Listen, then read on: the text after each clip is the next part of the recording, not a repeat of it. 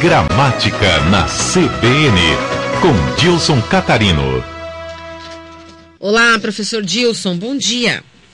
Olá, Cláudio, bom dia, bom dia a todos os ouvintes. Nesse feriado, vamos falar do que hoje? Do feriado. Do feriado. Como é uma. é, do feriado.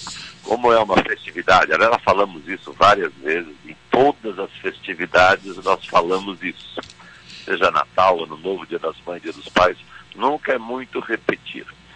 A gramática diz que quando se escreve o nome de uma festividade, este nome tem de ter as iniciais maiúsculas. Então, como eu disse, falamos sobre isso no Natal, no Ano Novo. É a terceira, quarta vez que falamos isso neste ano. Hoje é Dia das Crianças. É uma festividade. Toda festividade que se inicia com dia, a letra D tem de ser maiúscula, a preposição não e depois mães, pais, namorados, mortos, crianças com iniciais maiúsculas também.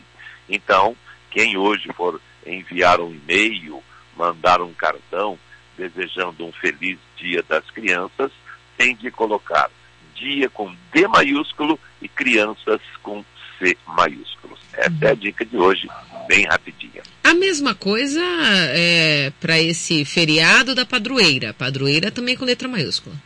Sim, sim, também a mesma coisa. Qualquer uhum. que seja a festividade, qualquer que seja a, a, o feriado, com iniciais maiúsculas. Aliás, no, no, formulário ortográfico da língua portuguesa de 1943, a regra estava lá escrita e aí vinha uma observação, com exceção carnaval.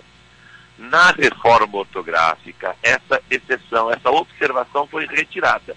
Então, se eles retiraram a observação, é porque não existe mais a exceção. Então, inclusive, carnaval tem que ser escrito com letra maiúscula.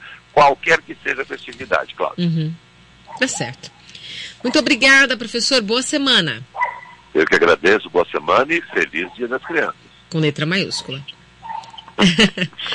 obrigada, Dilson.